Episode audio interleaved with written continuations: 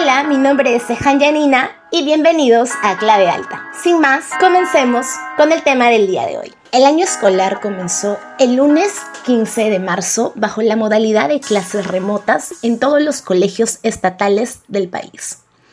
El Ministerio de Educación, Minedu, informó que para mediados de abril darían a conocer qué zonas mantendrían modalidad virtual y qué zonas podrían regresar a clases presenciales. Para ello, Minedu indicó que se realizaría un proceso de evaluación diagnóstica para analizar los índices de contagio por el COVID-19. Por su parte, el ministro de Educación, Ricardo Cuenca, declaró a partir de una rigurosa evaluación de las condiciones epidemiológicas, se adoptará una decisión sobre la modalidad en que continuará el servicio educativo, ya sea presencial, semipresencial o a distancia, sobre la base de un enfoque territorial y en función del contexto de cada región. De esta manera, el 6 de abril, Minero informó que había habilitado una plataforma web para identificar los servicios educativos que se realizarían con cierto nivel de presencialidad en las zonas rurales. Precisó que el retorno será seguro, flexible, gradual y voluntario.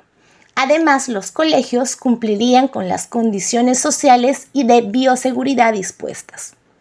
Ricardo Cuenca informó que el 15.9% del total de los colegios del país estarían habilitados para reanudar las clases a partir del 19 de abril con algún grado de presencialidad. También indicó que el 94% de los colegios habilitados están ubicados en zonas rurales y el 99% son de gestión pública. Además señaló que, según la distribución de los centros educativos seleccionados a nivel de cada región, las que cuentan con una mayor proporción de colegios habilitados son Amazonas, Huánuco, Loreto, San Martín y La Libertad. Así, el pasado lunes 19 de abril se retomaron las clases presenciales en algunas zonas. La región Arequipa se convierte por ahora en la única zona a nivel nacional donde se iniciaron las clases semipresenciales en 14 instituciones educativas.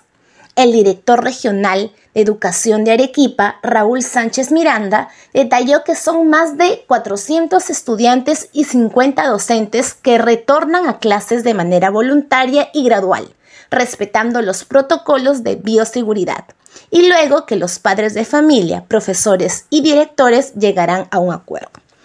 Quilla Miranda, la viceministra de Gestión Pedagógica del Ministerio de Educación, aclaró que Lima Metropolitana no tiene la posibilidad de abrir colegios para clases presenciales o semipresenciales debido a las condiciones sanitarias reportadas por el MINSA a raíz del COVID-19. ¿Creen ustedes que las clases virtuales están siendo eficientes?